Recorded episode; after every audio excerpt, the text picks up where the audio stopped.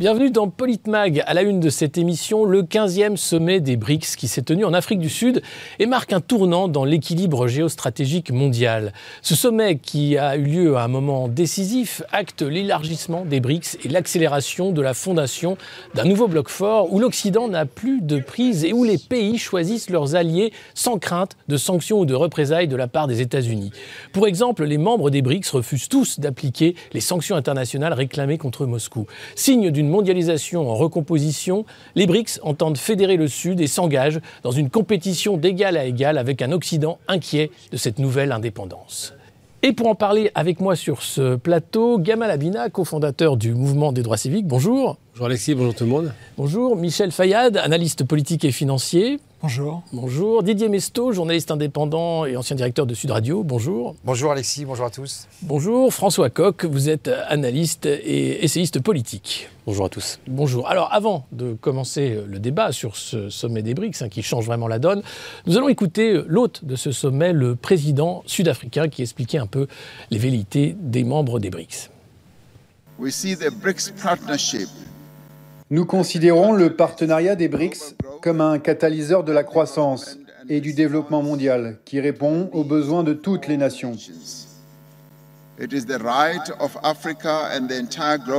L'Afrique et l'ensemble des pays du Sud ont le droit de profiter pleinement des avantages du commerce et de l'investissement mondiaux.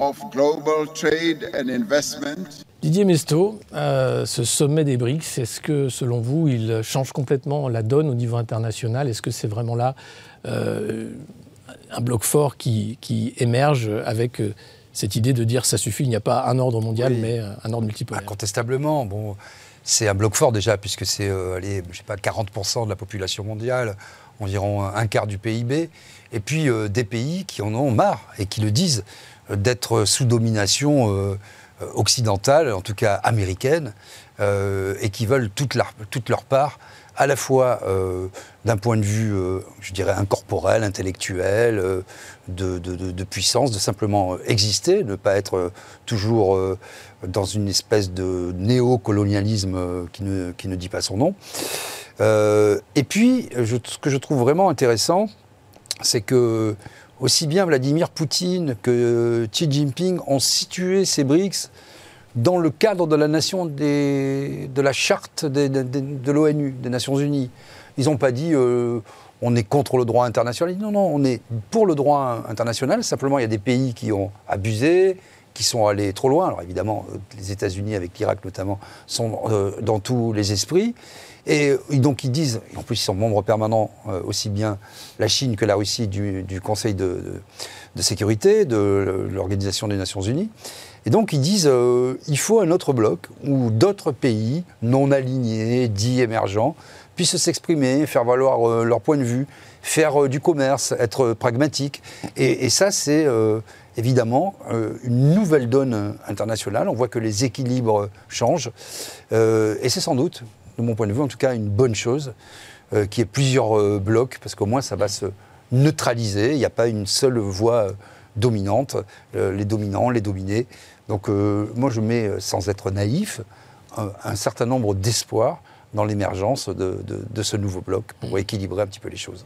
Euh, Michel Fayad, les dominants, les dominés, est-ce qu'il n'y a pas aussi euh, une fébrilité de la part des anciens dominants, l'Occident, qui, euh, voyant émerger ce nouveau bloc, va commencer à prendre peur de la force, hein, à la fois démographique, mais aussi en termes de richesse et d'économie? Est-ce que finalement, au lieu de rééquilibrer, ça ne pourrait pas créer une sorte de, de complexe qui pourrait conduire au pire? En fait, euh, effectivement, cette expansion euh, des BRICS est très intéressante parce que d'un point de vue énergétique, maintenant vous avez quand même euh, les deux pays qui, consomment le plus de pétrole au monde et de gaz au monde, que sont, que, sont la, pardon, la Chine et l'Inde. Et vous avez également les pays les plus importants au niveau de la production, à part les États-Unis, qui sont, que sont donc la Russie, l'Arabie saoudite et en termes de réserve, l'Iran. Donc euh, c'est un message fort qui a été envoyé d'un point de vue énergétique, mais c'est également un message fort qui a été envoyé euh, au niveau politique avec l'adhésion de l'OTAN et euh, voire même démographique, comme vous l'avez signalé. Aujourd'hui, peut-être ce, sera, à peu près 50% de la population mondiale. Et euh, également d'un point de vue religieux, parce que vous avez euh, le, le, symbole du, de l'islam sunnite, l'Arabie saoudite qui rentre, le symbole de l'islam chiite, l'Iran qui rentre, et vous avez également donc euh, la Russie qui est le plus grand pays orthodoxe du monde, et l'Éthiopie qui est le deuxième plus grand pays orthodoxe au monde, et, et également la, la deuxième population africaine. Donc il y a beaucoup de symboles qui, qui, qui, sont, en fait, qui sont désormais visibles au niveau des BRICS et ça c'est particulièrement intéressant. Et c'est euh, également quelque chose qui doit faire réfléchir l'Occident et peut-être craindre l'Occident. Mmh. Euh, Gamal Abina, c'est un club qui s'élargit, euh, les BRICS, avec de nouveaux entrants. Euh, certains n'ont pas encore eu le droit de, de, de siéger au sein des BRICS. C'est le cas de l'Algérie avec mmh. le président Michel Tebboune qui avait pourtant essayé hein, de rencontrer à la fois le dirigeant russe et le dirigeant chinois pour faire valoir l'adhésion de, de l'Algérie. quelles sont les, les, les potentielles pistes d'élargissement des, des BRICS? Et est-ce que l'Algérie, à terme, a vocation à rejoindre les BRICS, évidemment? Alors l'objectif de l'Algérie, effectivement, c'est d'y adhérer. Ils ont fait une demande très tardive, c'est ce qui expliquait l'échec de M. Tebboune. Mais une chose est certaine, c'est qu'aujourd'hui, euh, on est en redémarrage, c'est BRIC plus, ils vont pas faire, ils vont pas rajouter des, lettres.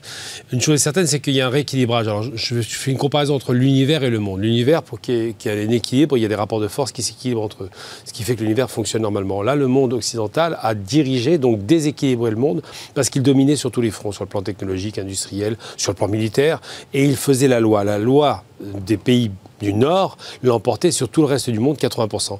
Aujourd'hui, le BRICS, c'est une alternative au G7. Et ce qui se passe, et c'est intéressant, c'est que cet élargissement a une dimension politique qui est quand même qui va bien au-delà de la question algérienne, puisque l'Algérie avait un PIB de 200 milliards, l'Éthiopie de 110 milliards, et pour autant l'Éthiopie est rentrée, ce qu'elle n'a pas su faire l'Algérie, parce que l'Éthiopie travaille avec la Chine depuis longtemps cinq zones économiques spéciales.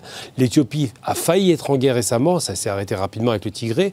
Et l'Éthiopie est, euh, l'Afrique de l'Ouest, ils avaient de l'Est. Ils avaient besoin de cette fameuse corps de l'Afrique stabilisée par l'Éthiopie.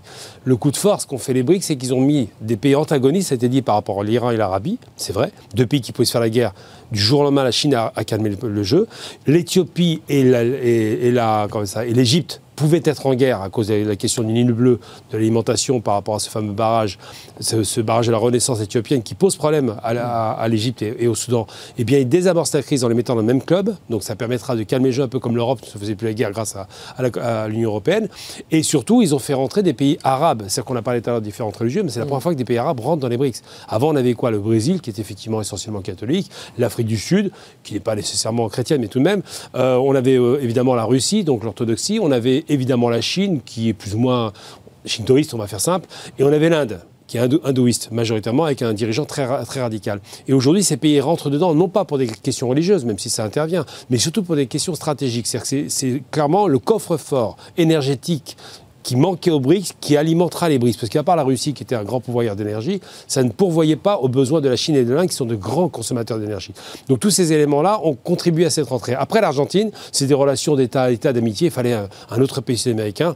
Elle était en difficulté. Le Brésil aide l'Argentine, ce qui explique sa rentrée dans les BRICS de façon un petit peu forcée. Donc l'Algérie n'y est pas rentrée pour des raisons qui ne sont pas économiques ni, même stratégiques, on avait besoin de l'Algérie, mais qui sont surtout des, questions d'impréparation et de, précipitation qui n'ont pas été pensées. Et je pense qu'à la prochaine session, aujourd'hui elle observe, mais la prochaine session, l'Algérie rentrera dans les BRICS. Avec une pression de l'Inde quand même, parce que jusqu'à présent, il n'y avait pas de règles pour entrer dans les BRICS, pour adhérer dans les BRICS. L'Inde a dit, bon, on va peut-être un peu réguler tout ça.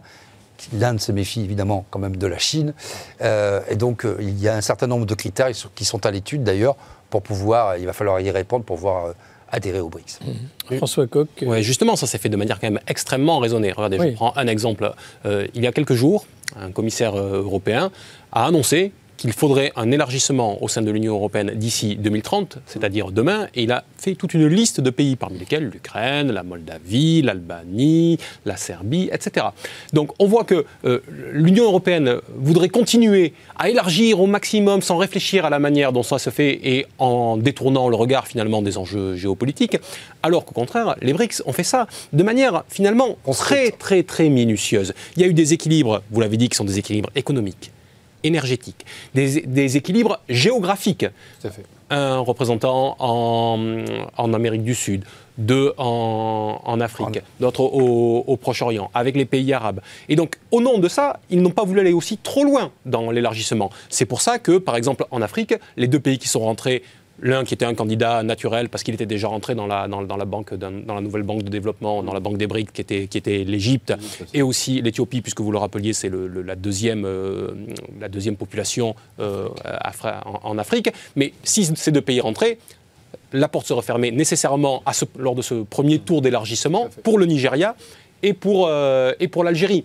Il y a aussi les, rapports individuels entre ces différents pays. Euh, par exemple, l'Argentine a des rapports avec le, Brésil, mais l'Argentine a aussi, et ses premiers rapports commerciaux sont, on ne le sait pas, avec souvent, avec, avec l'Iran. Avec l'Iran. Et également, et ensuite, avec la, la Russie. Donc tout ça a été construit et on pouvait se dire au moment où ce 15e sommet s'est ouvert qu'il allait s'ouvrir sur des questions euh, économiques et nous avions eu l'occasion de dire autour de cette table il y a, il, y a quelques jours qu'on sentait bien qu'en réalité c'est le politique qui allait s'imposer et que cette question de l'élargissement allait être la question centrale et que justement des surprises allaient en, sortir. Eh ben, il y a un certain savoir-faire déjà qui se, qui se donne à voir et qui s'est donné à voir avec cette première séquence qui est le début d'un processus en fait. Un discours politique très clair est très bien ciselé vis-à-vis notamment des pays africains qui ne veulent plus vivre sous, le, sous, les joues de, différents pays. Et, ça, c'était un élément fédérateur important. Mais justement, sur euh, cette union euh, des BRICS, on voit que du côté des chancelleries occidentales, on essaye un peu de, de, mm. jouer le petit jeu de la désunion. Euh, c'est le cas, par exemple, de la ministre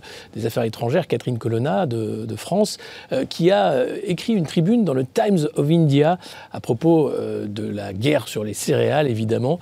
on va regarder ce qui a été dit par euh, Catherine Colonna. Le 17 juillet, la Russie a refusé de renouveler les accords autorisant les exportations de céréales via la mer Noire. Avec cette décision unilatérale, la Russie a choisi de mettre fin à une initiative menée avec l'ONU et le soutien de la communauté internationale. Initiative qui a bénéficié aux pays les plus vulnérables et a permis au programme alimentaire mondial de nourrir des milliers de personnes dans le besoin, à Djibouti, au Kenya, en Éthiopie, en Somalie, au Soudan et au Yémen. Ce sont les pays les plus vulnérables, ceux qui subissent déjà de plein fouet les conséquences de la guerre en Ukraine, qui paieront le plus lourd tribut à la rupture brutale de ces accords. Cet arrêt est irresponsable après une année 2022 terrible pour la sécurité alimentaire. Selon l'ONU, 735 millions de personnes dans le monde souffrent de faim et une personne sur cinq sur le continent africain. Alors, on voit bien, hein, le, but de cette tribune est de semer la discorde au sein des BRICS, en montrant la Russie du doigt. Euh, vous pensez quoi de cette tribune euh, de la ministre des Affaires étrangères française euh, Je pense qu'elle s'est jouée deux instruments de musique remarquablement. D'abord les violons, on fait pleurer dans les chaumières, et le pipeau. On fait croire que ce serait la Russie qui poserait problème. Sauf qu'elle oublie que Poutine, en stoppant cet accord céréalier pour des raisons stratégiques et militaires, a immédiatement dit qu'il assurerait l'approvisionnement de ces pays-là, donc il ne les met pas en danger, parce qu'il n'a aucun intérêt politique à faire en sorte que ces pays se retrouvent dans une situation de détresse alimentaire qu'on a connue dans les années 80. Et à l'époque, ils n'étaient pas très inquiets hein, de voir que le Sahel mourait de, faim. Donc cette posture-là est une posture clairement de tenter de diviser des gens qui commencent à s'unir, parce qu'ils sont dans une situation de, blocage total. Ils se rendent compte que le, monde non occidental ne les a pas suivis sur la guerre d'Ukraine, parce qu'ils ne sont pas concernés. Ils se rendent compte que leur pression ne fonctionne pas, donc ils font croire maintenant que les Russes font pression de façon illégitime, dans des conditions, comme elle le dit, précipitées, faire croire que c'était pas normal, que c'était barbare et que ça aurait des conséquences. Mais tout ça, c'est pas vrai. C'est de, la politique, il n'y aura pas de conséquences. Les Russes sont veillés au grain, s'il faut pas faire un petit jeu de mots, et alimenteront l'Afrique, comme de bien entendu, en suppléant les besoins de l'Ukraine, parce qu'ils ont une surproduction, ça n'a pas été dit céréalière cette année, record c'est surtout quand même euh, un, déficit de compréhension de ce qui est en train de se passer. Mmh. S'il y a eu cet élargissement et s'il y a autant de candidats qui tapent euh, à la, porte des BRICS, c'est que le rapport des pays dont on dit souvent qu'ils euh, représentent le, Sud global, mmh. le rapport de ces pays aux pays occidentaux a changé. Et il a changé par étapes. Je rappelle qu'il y avait le G7. Le G7 a, buté, a, a achoppé sur la crise de 2008. Il s'est transformé en G20, qui est une instance euh, quasi mornée aujourd'hui. Je vous fais par contre remarquer qu'avec l'élargissement des BRICS, il y a désormais 7 pays des BRICS sur les 20 du, G20. Autrement dit, ils représentent plus d'un tiers du, euh, du G20. Dont la Russie, bien sûr. Et au-delà de ça, il y a eu, et je crois qu'il ne faut pas minimiser, minimiser ça, deux chocs pour les pays du Sud global. Le premier, c'est la question du Covid. Parce qu'au moment où l'Occident se désintéressait de ces, de ces pays, mmh. bah, ceux qui sont venus leur, leur, donner un coup de main, c'est la Russie d'un côté et la Chine de l'autre. On parle de l'adhésion de l'Argentine dans les BRICS, mais l'Argentine euh, a utilisé les euh, vaccins Sputnik, si je ne m'abuse, euh, par exemple. Et le deuxième, c'est la question, bien sûr, de la, de la guerre en Ukraine. Parce que si mm. un certain nombre de pays, beaucoup de, ces pays du Sud, ont condamné la, guerre en, Ukraine et, l'invasion du territoire ukrainien, par contre, ils, se sont, ils ont refusé de rentrer dans le processus des sanctions. Mm. Et donc, on a là un moment de bascule.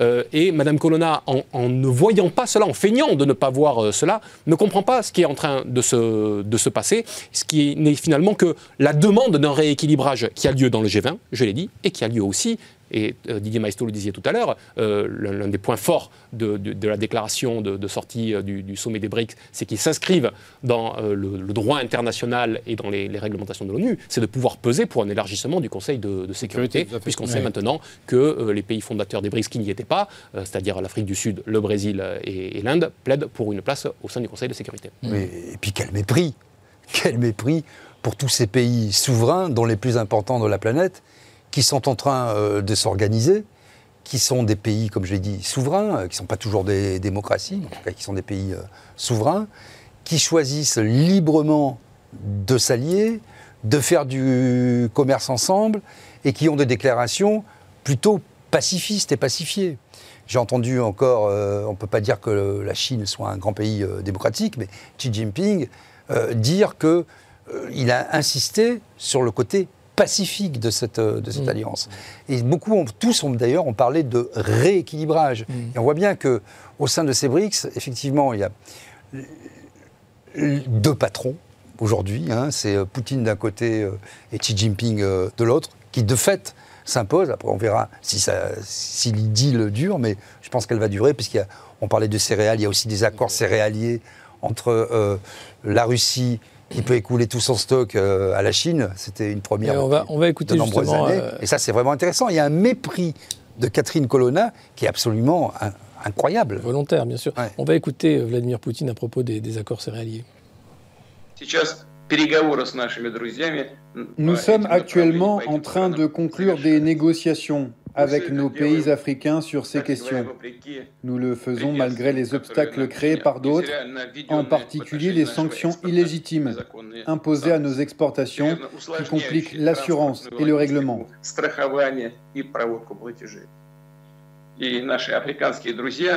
Nos amis africains peuvent être assurés que la Russie restera toujours un fournisseur alimentaire fiable et qu'elle continuera à soutenir les pays qui en ont le plus besoin. Michel Fell, est-ce que c'est une rupture là, euh, finalement, entre des Occidentaux euh, qui commencent à perdre complètement la main, même sur la compréhension de ce qui se passe, et euh, ces nouveaux pays, avec les pays d'influence, comme le disait Didier Mesto, qui finalement ont, plus d'attrait pour les nouveaux entrants et des pays à la démographie florissante qui voient le développement de ce côté-là du monde plutôt que du côté occidental? Oui, je pense, parce que d'ailleurs, il répond un peu à la ministre Colonna en, disant, en parlant de l'extraterritorialité des sanctions, qui est un phénomène qui touche à la fois la Russie et l'Iran, euh, et en fait, qui, dont les, principaux, euh, les principales victimes sont les pays les plus pauvres, donc euh, les pays africains et autres. Donc, euh, sa, réponse est très intelligente et parle justement à ces pays euh, qui, justement veulent comprendre et veulent voir comment faire pour contrecarrer ces, sanctions et pour pouvoir euh, subvenir à leurs besoins et, continuer. Donc, et c'est pour cela en fait que l'un des enjeux des BRICS est justement l'aspect financier pour contourner les sanctions, trouver un système qui permettra à tel et tel pays de commercialiser sans que les États-Unis viennent imposer leurs sanctions ou viennent imposer euh, le dollar comme, euh, comme monnaie. Donc, euh, en fait, aujourd'hui, vous savez que le, le, dollar n'est plus qu'à 59% dans les réserves dans les banques centrales. Donc, il, il, est toujours dominant, mais il l'est beaucoup moins. Et, et, on a vu que l'Arabie saoudite acceptait d'être payée pour son pétrole dans sa propre monnaie ou dans le, même dans le yuan chinois, qui est échangeable maintenant en or à Hong Kong. Donc, rappelons-nous quand même que à la base, les États-Unis ont pu s'imposer grâce au pétrodollar, et aujourd'hui, avec l'entrée, on l'a dit, de l'Arabie saoudite, de l'Iran et la présence de la Russie dans, parmi les BRICS d'un côté, et vous avez également donc la Chine et l'Inde qui sont les principaux acheteurs, euh, peut-être qu'on commence à faire trembler ce pétrodollar et, et trouver peut-être d'autres solutions ou d'autres options, d'autres systèmes qui permettraient de commercialiser dans une autre monnaie qui pourrait contrecarrer les sanctions entre tous ces États. Trop de trop d'extraterritorialité, trop de sanctions, euh, aussi une perte d'attrait euh, du dollar avec l'annonce hein, des BRICS de, chercher une autre monnaie, une autre valeur. Est-ce que ça c'est vraiment le, la grosse annonce à, à retenir, oui. ou du moins le, le, bouleversement géostratégique Pourquoi les peuples souffrent sur la planète En raison de l'extraterritorialité, notamment américaine, l'extraterritorialité du droit, l'extraterritorialité euh, je dirais, euh, technique, technologique, informationnelle, militaire.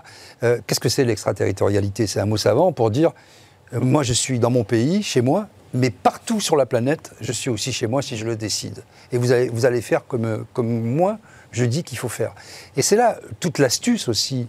Euh, on a parlé des pays fondateurs, des gros pays à l'origine des BRICS, mais il y a aussi ces discours vis-à-vis -vis des différents pays africains, ils sont forcément sensibles après euh, des années de, domination, des euh, ressources naturelles qui sont pillées euh, depuis, depuis des décennies, euh, des, euh, du colonialisme. Il faut la question coloniale, c'est pas faire injure que de dire qu'elle est quand même au centre des débats. La France-Afrique, c'est fini. Depuis quelques années, on est passé à autre chose, mais c'est encore un, sou un, souvenir un peu vif. Et donc tous ces pays qui sont pragmatiques, que ce soit la Russie, l'Inde, la Chine, le Brésil aussi, euh, ont, réussi à faire du commerce avec euh, les pays africains tout en respectant leur souveraineté sans leur donner des leçons de morale. Mmh. Et c'est ça, je pense, qui est aussi un facteur décisif, avec, vous le disiez, une démographie euh, galopante. Il faut savoir que là, ils freinent un petit peu les BRICS, mais que dans quelques années, ça va être, je pense, à ce rythme-là, euh, la, le principe, la principale force, la principale pôle, le principal pôle d'attraction de la planète. Si vous avez euh, tout le continent africain, une grande partie euh, du continent asiatique, du sous-continent asiatique, ça va être tous les pays non alignés, finalement, qui représentent, on l'a vu même à l'ONU dans le cas du conflit ukrainien-russe, qui représentent, allez, euh, les trois quarts de l'humanité en termes de population et, et 50% du PIB mondial. Donc euh, on en est là. Et, donc évidemment, c'est euh, un nouveau. C'est là que ça se passe. C'est ici que ça. C'est là-bas que ça va se passer dorénavant. Et nous, pour l'instant, on, on, est toujours un peu sur un ancien modèle. On est en perte de vitesse, en perte de vitesse technologique. On a vu l'Inde avec son alunissement réussi sur le, la, face sud de, de la Lune. C'est quand même une première. Donc dans tous les domaines, petit à petit. Et puis, je dirais, pour finir, ils ont réussi, ils sont en train de réussir en tout cas, euh, à faire un marché, un marché privilégié, protégé, en fonction, ça a été dit, de leurs propres ressources naturelles -hmm. et de leur propre production. Donc c'est très intelligent, c'est une alliance. Euh, quand vous voyez l'Europe à, à 27, à 29, à 32, j'ai écouté Emmanuel Macron lors de son discours il y a deux jours là, devant les ambassadeurs français. Bon, lui-même, Emmanuel Macron reconnaît que c'est une espèce de tour de Babel et, et il dit ça va pas être simple. Et, et pour eux, c'est beaucoup plus simple. Beaucoup plus simple pour les BRICS, euh, en quelques mots, avant de clore cette première partie ils sont au devant aussi de, de, de, sinon de difficultés, de moins, du moins de, de points qu'il il va falloir qu'ils qu résolvent. Mmh. Euh, on parle de, la Chine, on parlera demain de l'Inde nécessairement, et l'Inde demandera nécessairement à un moment donné un rééquilibrage politique qui viendra peut-être sur une, une, une, confrontation euh, larvée, mais euh, avec, avec la Chine qui semble assez inéluctable euh, à terme. Mais la manière dont les BRICS ont de gérer ça, c'est-à-dire d'y aller par étapes et de, et de partir sur du concret, c'est-à-dire de ne pas mettre mettre dès le début sur la table cette question de la monnaie commune. Oui, c'est vers ça qu'ils mm. veulent euh, aller, mais aujourd'hui, ils privilégient le développement des échanges dans les monnaies dites locales, ou en tout cas dans, les monnaies qu'ils peuvent partager, est une façon de faire qui, il faut bien en, convenir, semble assez efficace. Mm. Assez efficace, donc, et pour le moment, un avenir radieux pour les BRICS, en deux mots? Bah oui, parce que simplement, effectivement, le fait, le, fait monétaire est l'essentiel de, de l'équation. Tout à l'heure, vous aviez dit que la France-Afrique, c'est fini. Non, il y a le franc CFA. La vraie question monétaire est là. Il y a encore le franc CFA. Kadhafi voulait un dinar d'or, par exemple. L'Iran, par exemple, a voulu libérer les comptes en, euros. Donc la question monétaire est essentielle. D'ailleurs, l'Iran, c'est le grand gagnant des BRICS en vérité. 44 ans à subir des sanctions d'Amato Kennedy, ces fameuses sanctions américaines pour l'endiguer. Et finalement, ils sont arrimés à l'Est et ça marche. Merci beaucoup. C'est la fin de cette première partie de Politmag. On se retrouve dans quelques instants pour parler bien sûr des BRICS et aussi du cas africain avec beaucoup d'actualités qui viennent du continent africain ces derniers jours.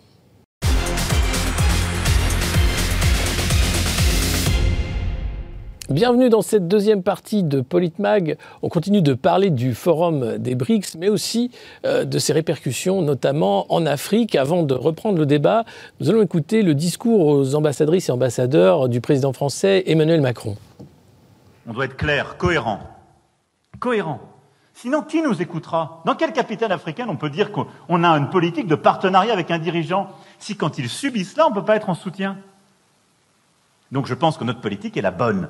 Elle repose sur le courage du président Bazoum, sur l'engagement de nos diplomates, de notre ambassadeur sur le terrain, qui reste, malgré les pressions, malgré tout et malgré toutes les déclarations d'autorité illégitime, grâce à l'engagement de nos forces de sécurité intérieure et de nos militaires.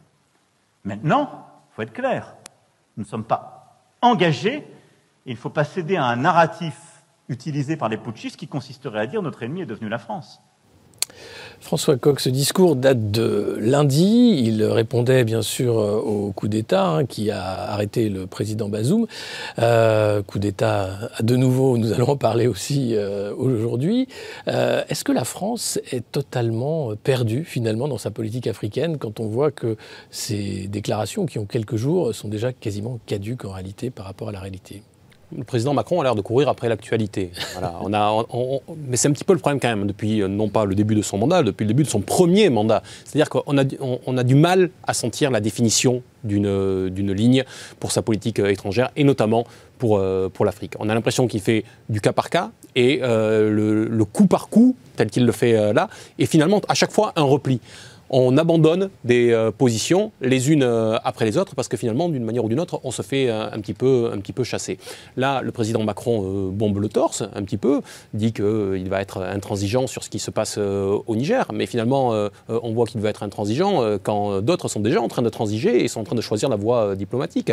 on voit bien la différence de point de vue qui peut exister entre la CDAO, mais d'un autre côté, l'Union africaine, qui est sur des positions qui sont très différentes, qui ont refusé, d'ailleurs c'est pour ça qu'il n'y a pas eu d'intervention euh, d'intervention armée, qui sont sur la recherche d'une solution euh, diplomatique. Et euh, ben, finalement, la cascade aujourd'hui des, coups d'État qui est en train de, se mettre en place, on a la sensation que le président Macron n'en prend pas la, mesure. on le verra avec la, question du, Gabon, mais c'est encore lui qui, il y a quelques mois, était encore aux côtés du président Ali Bongo, alors pour des questions écologiques, paraît-il, à l'époque, mais il ne pouvait pas ignorer, le président Macron, qu'une élection présidentielle euh, était à venir et que euh, bah, le fait de, se déplacer au, Gabon au mois de mars euh, dernier jouerait sur l'élection telle qu'elle a eu lieu le week-end dernier. Oui, parce qu'il y a eu la tournée africaine d'Emmanuel Macron, mais il y a aussi cette façon qu'il avait voulu s'inviter de lui-même au sommet des BRICS, hein, en lançant comme ça au président sud-africain, et pourquoi pas inviter la France à ce sommet des BRICS. C'est catastrophe sur catastrophe. Après la tournée africaine, on voit que l'influence française en Afrique ne fait que diminuer comme peau de chagrin et disparaître. C'est le plus surprenant, ce en même temps euh, du président Macron euh, à l'international. J'ai écouté l'intégralité de, son discours devant les ambassadeurs euh, il y a quelques, jours. que disait-il? Il dressait un, bilan, il faisait un bilan assez, assez juste de la situation. Qu'est-ce qu'il dit? Il dit les institutions internationales ne fonctionnent plus, ne fonctionnent pas très bien. on a fait des erreurs, l'Europe, et notamment la France, euh, vis-à-vis euh, des pays africains. On n'a pas, pas su comprendre, on a, du mal, on a eu du mal à sortir de, de, de, la France-Afrique, j'en parlais. Euh, on a eu du mal à inventer avec eux un processus d'émancipation et et de partenariat. il rend un hommage appuyé à nos militaires, militaires français, et à nos diplomates. Et que fait-il? Il détruit complètement le corps diplomatique. Euh, on ne peut pas dire que les, interventions militaires ou la présence militaire euh, de la France euh, dans les différents pays africains soit encore la bienvenue, qu'elle ait été synonyme d'éradication du terrorisme ou qu'elle ait maintenu et propagé la paix. On est chassé de partout. Et que dit-il? Dans l'extrait que vous montrez, mais c'est un peu toujours en filigrane, c'est le fameux en même temps, il dit Mais c'est la bonne politique, on ne change rien.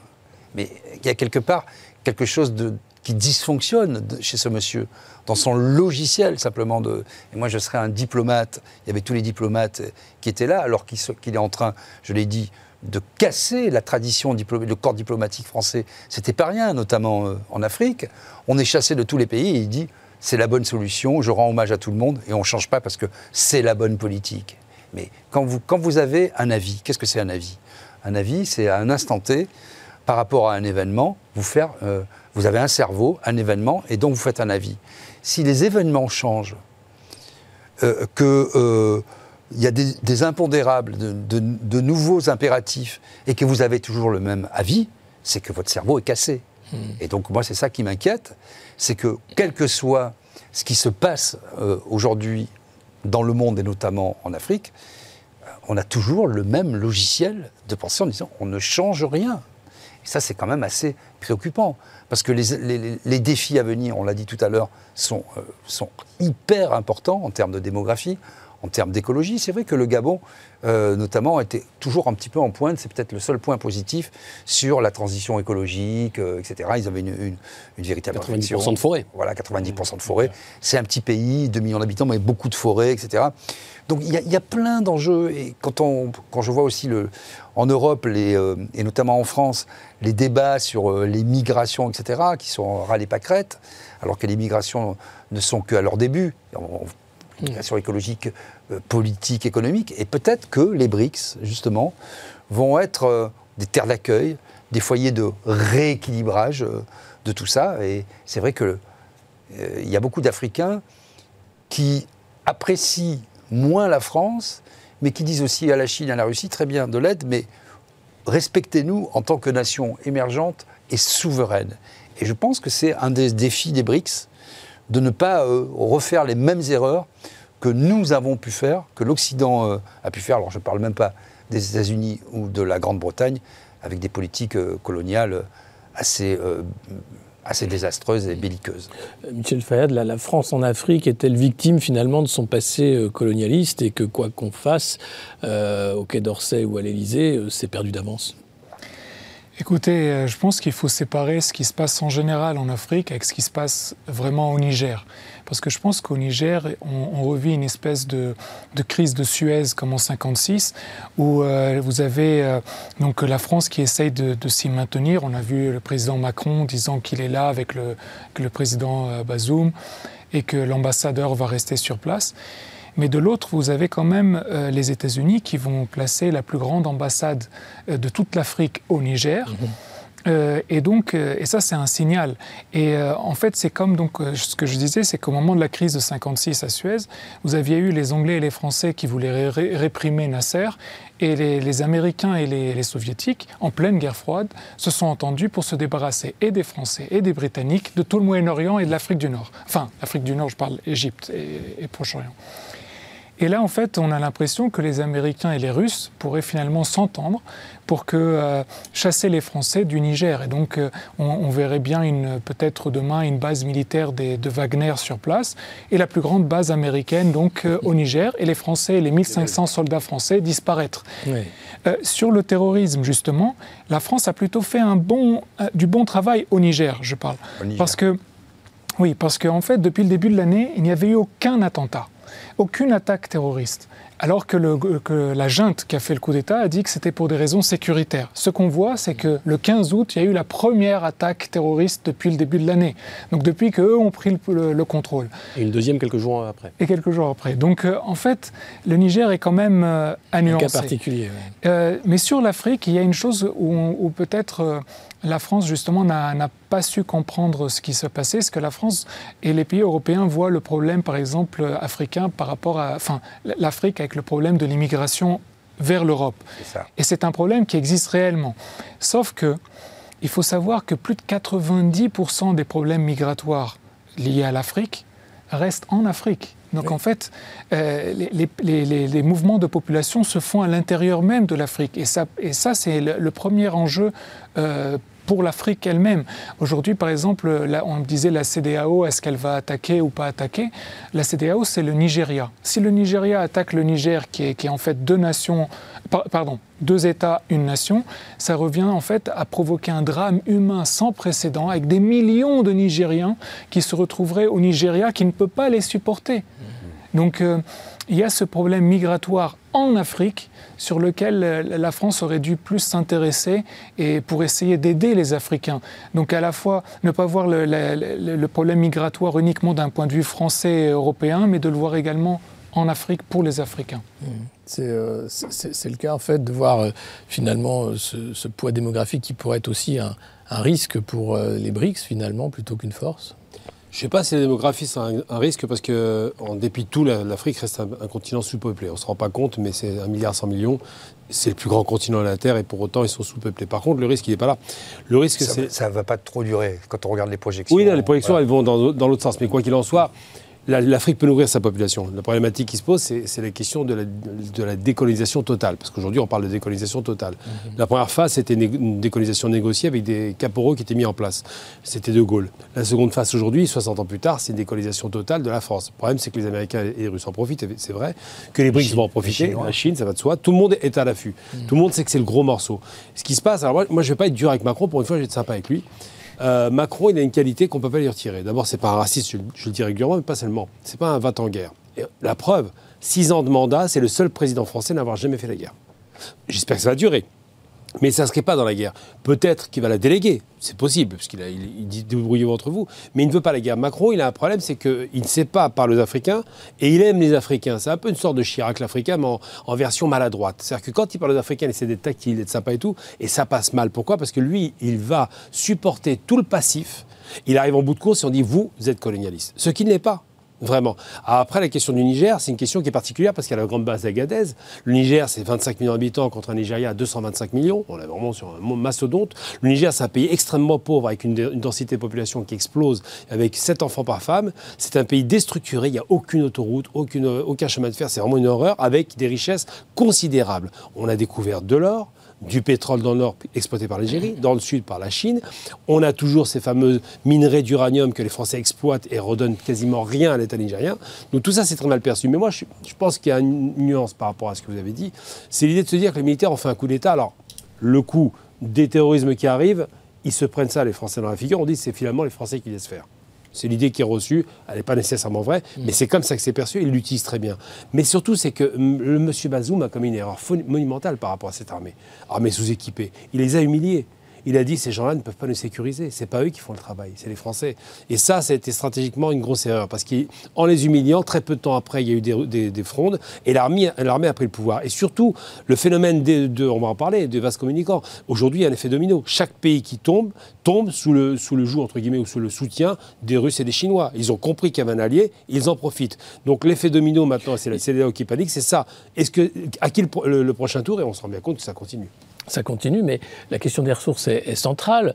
Euh, au Mali, par exemple, euh, une nouvelle loi euh, minière a été sortie récemment pour que justement le pays puisse bénéficier des ressources d'or, hein, qui sont nombreuses au Mali. Est-ce qu'il n'y a pas là aussi la volonté de ces pays-là de reprendre la main sur les ressources qui ont été largement dilapidées et préemptées par, par différentes puissances étrangères? Excusez-moi, juste une information, troisième exportateur d'or, le Mali, hein. pays pauvre.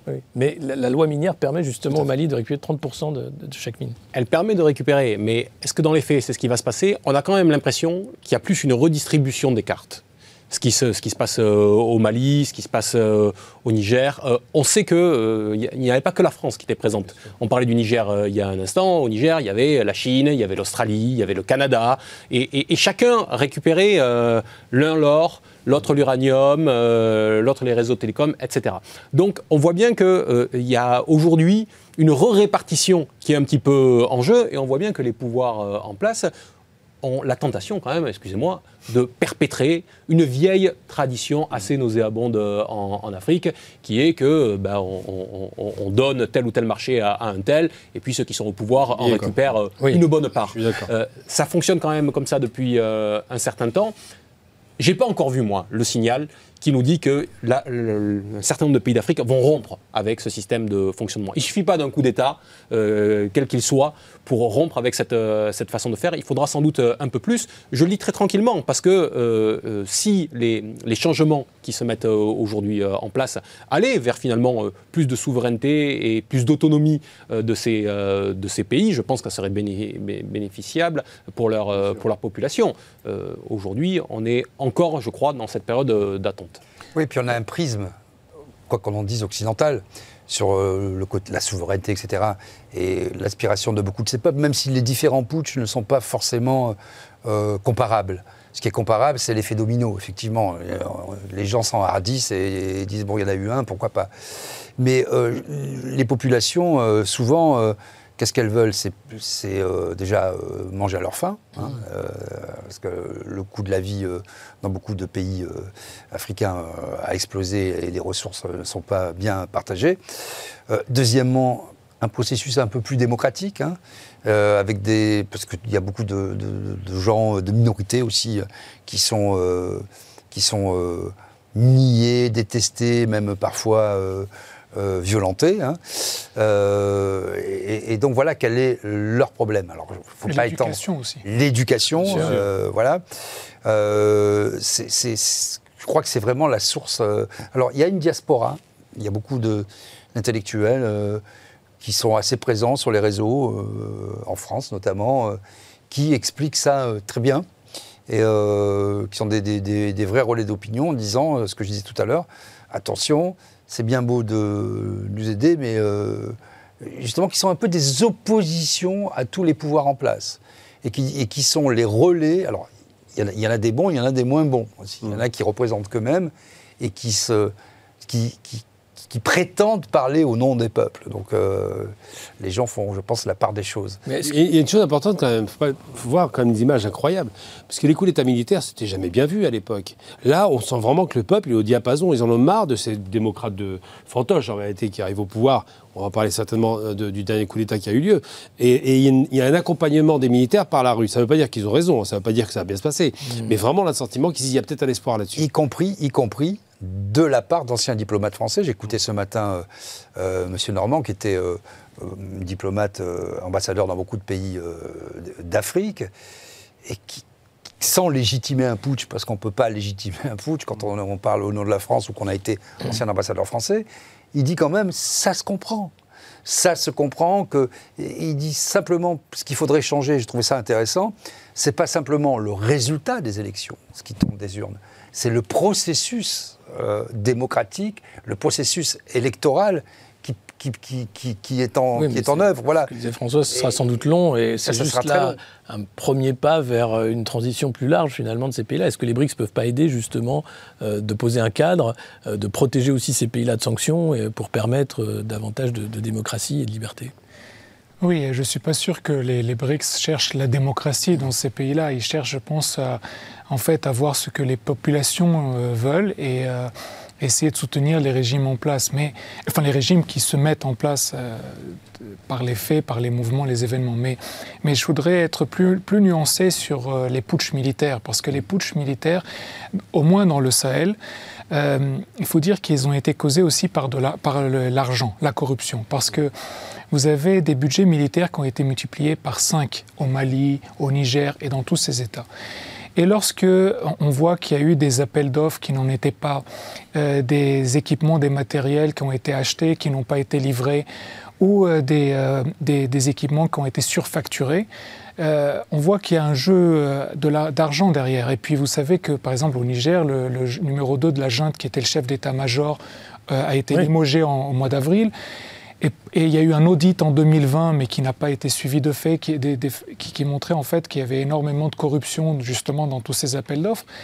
Et donc on sent quand même que ces militaires ne sont pas là forcément pour faire plaisir aux populations ou pour euh, respecter ce que veulent les populations, mais utilisent plutôt cette détestation de la France ou cet énervement de la France pour mobiliser les peuples derrière eux. Mais eux voudraient continuer une certaine, euh, une certaine façon de diriger pour jouer et s'amuser du budget militaire qui leur est donné. Mmh. Alors justement, on va parler dans l'actu, euh, c'est l'actu de Politmag d'un putsch.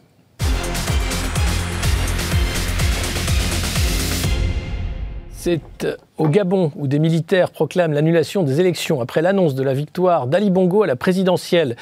Ali Bongo était au pouvoir depuis 14 ans et il venait tout juste d'être déclaré réélu pour un troisième mandat avec 64,27% des suffrages. Son principal rival, Albert Ondo Ossa, n'a lui recueilli que 30% des voix et les putschistes ont déclaré euh, la levée de ces résultats euh, et, des institutions. On écoute d'ailleurs un des putschistes avant de reprendre le débat dans l'actu au nom du peuple gabonais et garant de la protection des institutions, avons décidé de défendre la paix en mettant fin au régime en place. À cet effet, les élections générales du 26 août 2023 ainsi que les résultats tronqués sont annulés. Les frontières sont fermées jusqu'à nouvel ordre. Toutes les institutions de la République sont dissoutes. Alors, Gamal Abina, est-ce qu'on voit une épidémie de putsch et de coups d'État là en Afrique? Est-ce qu'il y a un lien là autorisant l'autre ou simplement le calendrier électoral qui amène ceci? Déjà, bon, Ali Bongo, c'est pas non plus quelqu'un qui était très aimé dans son pays, qui fait des promesses qui ne tient pas, qui roule sur l'or, avec un peuple qui reste pauvre. C'est un classique. Le truc qui est amusant, c'est qu'ils disent tous la même chose. On est là pour garantir les institutions, alors qu'ils mettent un gros coup de euh, pied dedans. Mais euh, ce qu'il faut noter, c'est que moi, je pense que la responsabilité de la France, c'est beaucoup de pays francophones, est engagée. La dernière, je rappelle, le dernier grand messe français de l'Afrique, pas de président africain c'est vraiment catastrophique ce qui a été fait. Donc le renvoi de l'image d'une France qui corrompt ou qui est corrompue, avec un président qui est un peu léger, c'est vrai que c'est mal vécu là-bas. L'idée de la condescendance est mal vécue et surtout l'idée de se dire ah actuellement il y a des coups, de force, on est tous des sans carats, on va faire de même, le peuple est avec nous. Et c'est vrai que ça marche. Le peuple mmh. les suit. Et c'est ça qui est incroyable. On ne sait pas où ça va, mais ce qui est sûr, c'est qu'aujourd'hui, la France est hors circuit. Les pays francophones sont en train de la mettre dehors. Et vraiment, le vrai vecteur de haine là-bas, c'est le franc CFA. On ne s'est pas rendu compte, il y a beaucoup de chaînes internationales africaines qui émettent contre le franc CFA. Il y a un vrai courant panafricaniste contre le franc CFA. La vraie problématique de la France, ils ont promis l'écho plutôt qui n'est jamais arrivé. C'est repoussé au calendrier jusqu'en 2027. Mais la vraie problématique des peuples là-bas, c'est de se dire on est encore sous la domination du franc, la franc, le franc CFA, dans un pays africain qui aurait dû avoir sa propre monnaie. Mais le Gabon s'est un peu dégagé de la France parce qu'il est rentré dans le Commonwealth britannique. Oui, oui. Il est très proche de la Chine. on ne peut plus considérer. Il y a quelques années déjà que le processus. Le problème, c'est que la liaison entre. Oui, mais il y a la liaison Gabon-France, c'est les, investissements. Enfin, les investissements, c'est les, biens mal acquis, on peut appeler ça. C'est ça qui fait que les gens retiennent. Ils ne retiennent pas le fait qu'ils fassent du Commonwealth comme ils veulent imiter le Rwanda. Ils retiennent le fait qu'ils sont sous la coupe de la France et que leur argent va en France. Ce qui va être intéressant, c'est de voir ce que va dire euh, M. Macron dans les, dans les prochains jours. Parce que là, bon, il, a fait le service minimum et, tout, et honnêtement, il ne peut pas faire autre chose. Il condamne le putsch. Quand vous êtes euh, à la tête de la France, vous condamnez euh, tout putsch, bon, etc. Mais que va-t-il dire après? Et là, il est sur des œufs, parce mm. qu'effectivement, avec le passé que, commun que nous avons eu avec la dynastie Bongo, mm. les échanges croisés, le soutien toujours actif que l'on a apporté et le nouveau monde qui se, qui se dessine, je pense que là, on est vraiment sur les œufs. Et la France a, intérêt, il est urgent d'attendre hein, pour l'instant. D'ailleurs, excusez-moi, dernière chose intéressante, très rapide. Euh, euh, il y a eu la mort de, au Tchad d'Idriss Déby, succession par le sang. Son fils prend le pouvoir là, euh, Omar Bongo, Ali Bongo. Ça aussi, c'est un truc qui, fait écho chez les Africains. Faut jamais le faire de vue. Oui, on voit bien justement que la situation, euh, à un moment donné, ne peut que dégénérer. Euh, ça faisait quoi 55 ans, je crois, entre Omar Bongo d'un côté, Ali Bongo ensuite.